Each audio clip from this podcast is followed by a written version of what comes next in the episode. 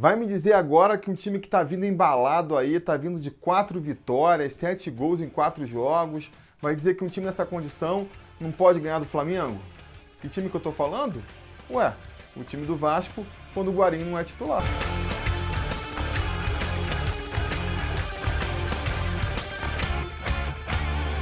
Fala, torcida vascaína, Felipe Tiru de volta na área para falar de jogo do Vascão, porque nessa quarta-feira, às nove e meia da noite, com transmissão exclusiva por pay-per-view, o Vasco vai até o Maracanã enfrentar o Flamengo em jogo antecipado da 34ª rodada do Campeonato Brasileiro da Série A.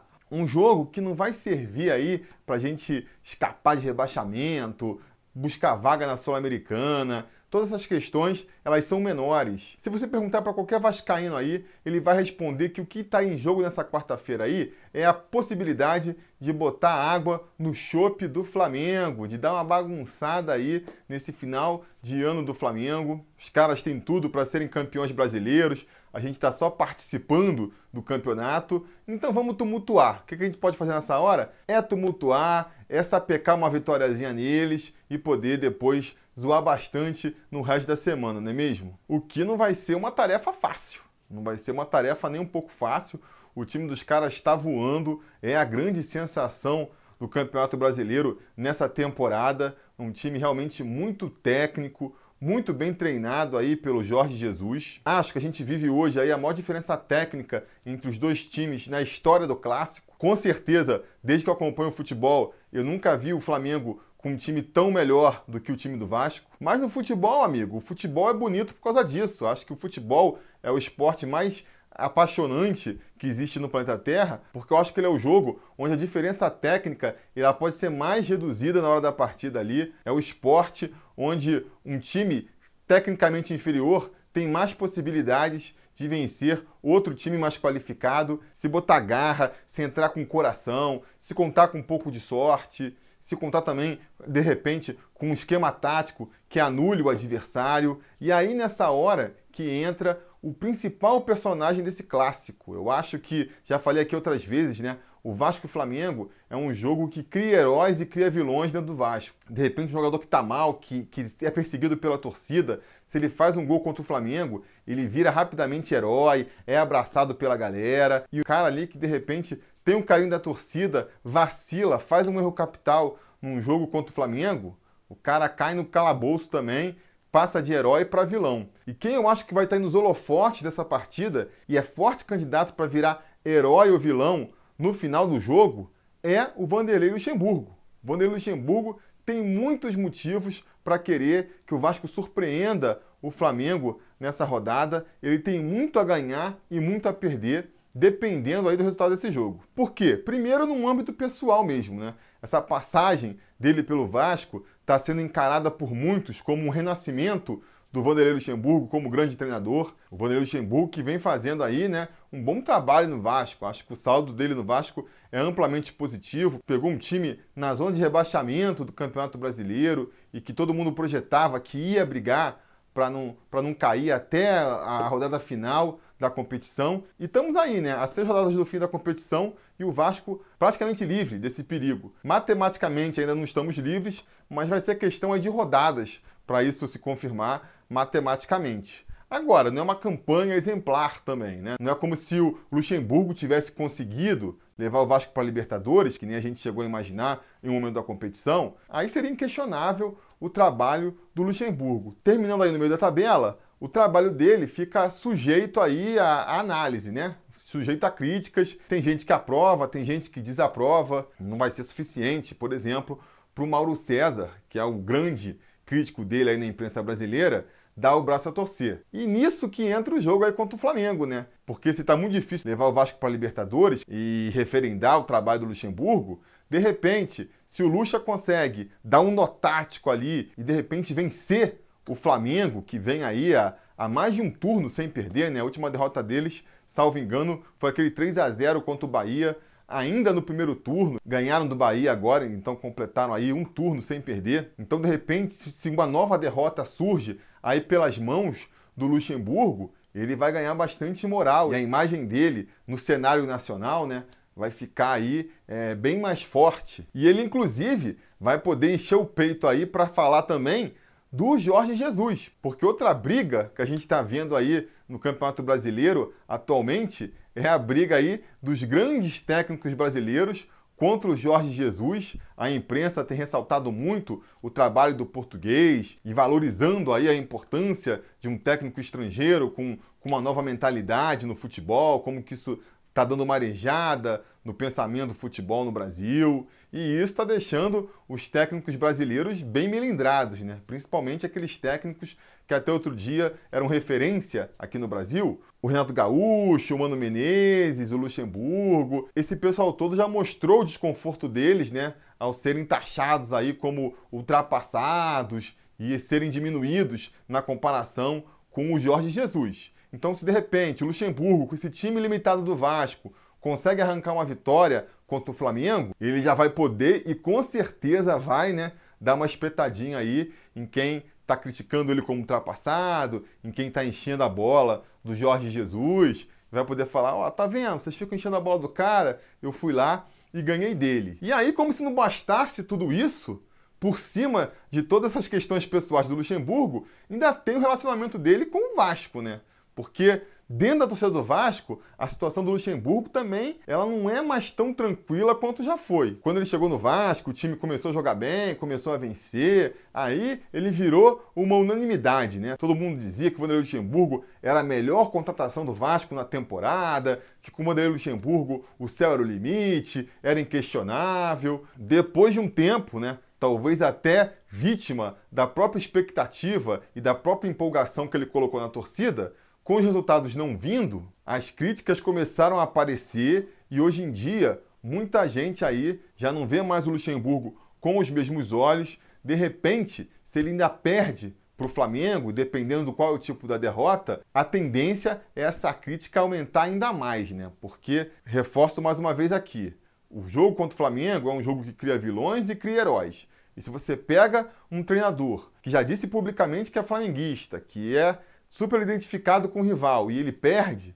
novamente para o Flamengo, né, já perdeu no primeiro turno, perde de novo agora, esse discurso de que o Vanderlei é flamenguista, de que o Vanderlei está entregando para agradar o Flamengo, por mais que para mim não faça nenhum sentido, o Vanderlei Luxemburgo é bastante profissional, isso eu acho que não tem como discutir, mas nessa hora, amigo, não interessa, né? Esse assunto vai voltar à baila e a galera ali, a parte da torcida que pega no pé dele, vai ganhar mais força para bombardear aí o, o, nosso treinador, né? Enquanto se ele conseguir uma vitória diante do Flamengo, o efeito vai ser o contrário, né? A galera que, que já apoia ele vai apoiar com mais força ainda, vai mostrar aí, vai valorizar ainda mais a importância dele, vai ressaltar como ele conseguiu pegar um time tão mais limitado quanto o Vasco e, fazer ganhar do Flamengo. E isso vai dar moral para ele até no momento em que ele está discutindo aí a renovação de contrato para o ano que vem. Isso vai acabar dando mais moral aí, mais cartas, né? Para ele pôr em cima da mesa na hora de negociar essa renovação.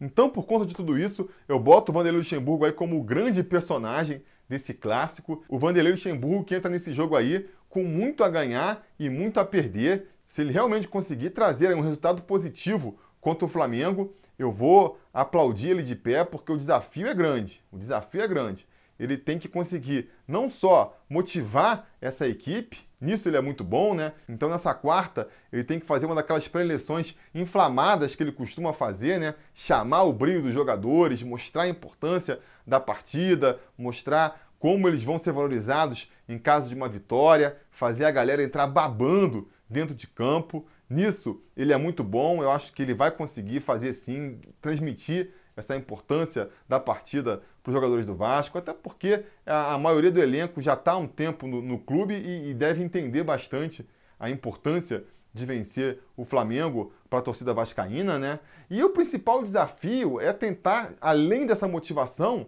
fazer um esquema tático que pare o Flamengo aí, né? O Flamengo vem atropelando todo mundo, já ganhou com autoridade de, de times muito mais preparados do que o Vasco, então é, isso se mostra realmente um desafio, né? Até porque o Jorge Jesus, ele realmente vem balançando paradigmas aí no nosso futebol brasileiro, né? Ele se comporta de maneira diferente do que a maioria dos técnicos se comporta, e eu acho que isso até tem bagunçado um pouco a cabeça dos nossos técnicos brasileiros, né? Por exemplo, segundo a imprensa aí, o Jorge Jesus deve vir com time titular, deve vir com força máxima para esse jogo contra o Vasco, mesmo estando aí ó, há 10 dias da final da Libertadores, jogo único, o jogo mais importante aí é, das últimas décadas do Flamengo. Qualquer outro treinador no lugar dele, qualquer treinador brasileiro, não ia arriscar, ia botar ali os 11 reservas para jogar e o Jorge Jesus não quer saber disso não. Vai botar o time titular,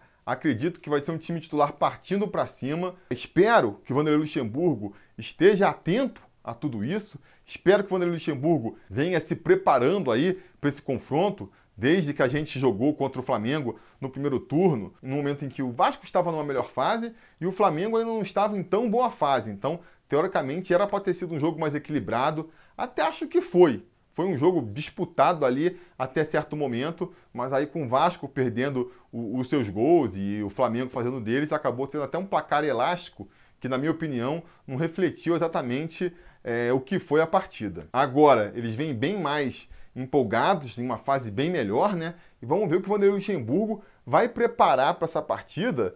Meu medo é principalmente ali pelo setor esquerdo, né? Onde a gente vai ter o desfalque do Leandro Castan, pode ter um possível desfalque do Ricardo Graça e na esquerda vai ter que contar com o Danilo Barcelos. Então imagina um setor esquerdo ali com o Erle e Danilo Barcelos, o mapa da mina que não vai ser para o veloz ataque do Flamengo. O que, que o Vanderlei Luxemburgo vai fazer para conseguir arrumar esse buraco que se desenha aí? É uma das grandes dúvidas que eu tenho para essa partida. Mas já que estamos falando de jogadores aqui, vamos falar rapidinho qual deve ser a escalação do Vasco para essa partida. Eu acredito que ele vá com Fernando Miguel no gol, Pikachu na lateral direita, a zaga vai ser formada com Oswaldo Henriques e o Erley, né? A menos que o Ricardo Graça se recupere aí, vamos torcer para isso acontecer. Na esquerda, não tem muita outra opção, ele vai de Danilo Barcelos mesmo. No meio campo, Richard deve ser nosso primeiro volante, Raul deve ocupar a posição como segundo homem de meio campo e Marco Júnior deve fechar esse setor aí. Se ele quiser botar um Bruno Gomes ali como segundo volante e adiantar o Raul, eu não acharia ruim não. Tentar fazer um meio campo mais compacto, não é mesmo? Mesma coisa na frente, né? A tendência é que ele vá com o Rossi pela direita, Marrone voltando a de suspensão deve ocupar a posição pela esquerda e o Ribamar deve ser nosso centroavante fechando o time aí. Mas se ele quiser empurrar o Marrone para centroavante e ele quiser escalar o Felipe Ferreira ou até mesmo Marco Júnior num esquema que feche um pouco mais o meu campo, pode ser interessante também. Só não pode começar com o Guarim de titular, porque a gente já viu, né? Com o Guarim de titular, o Vasco não vence. Com o Guarim entrando no segundo tempo, o Vasco vence. Então vamos manter pelo menos isso aí, não é mesmo? Enfim, galera, vai ser um jogo aberto a muitas possibilidades aí. O Flamengo vai ser um adversário valoroso, mas o Vascão, essa cruz de malta aqui, ó, tem muita história e tem que ser respeitado também. Não sei o que vai ser da partida, eu só espero que o Vasco honre a sua camisa em campo, que faça um jogo é, disputado e que no final da partida, independente de qual for o resultado, a torcida possa se sentir orgulhosa dos jogadores que empunharam o nosso manto em campo, não é mesmo? Como eu não posso me furtar aqui de dar um palpite, eu vou dar um chute.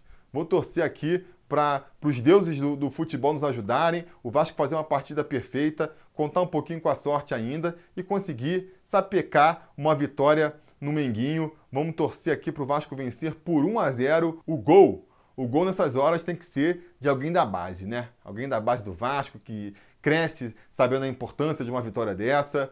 É, vai ter que ser o Marrone. Então vamos botar aí Vasco vencendo por 1 a 0 com o gol do Marrone. Mas você, qual a sua expectativa para a partida? Diga aí nos comentários. Não se esqueça de curtir o vídeo, assinar o canal, ligar o sininho de notificações para ser avisado quando tiver vídeo novo e voltar mais tarde aí, porque depois da partida, se tudo der certo e nada der errado, a gente volta aí para comentar o resultado. Beleza? Tá combinado? Então tá combinado. A gente vai se falando.